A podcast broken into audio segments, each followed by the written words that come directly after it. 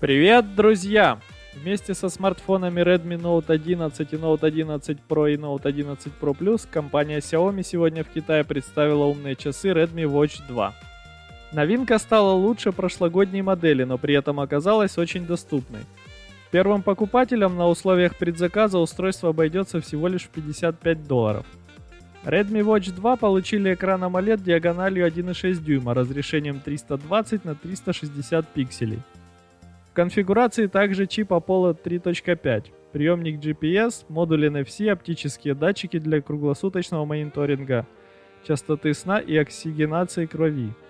Redmi Watch 2 получили поддержку 117 режимов тренировок и водозащиту. Часы способны работать в автономном режиме до 12 дней, масса устройства составляет всего 31 грамм. Розничные продажи Redmi Watch 2 стартуют в Китае 1 ноября.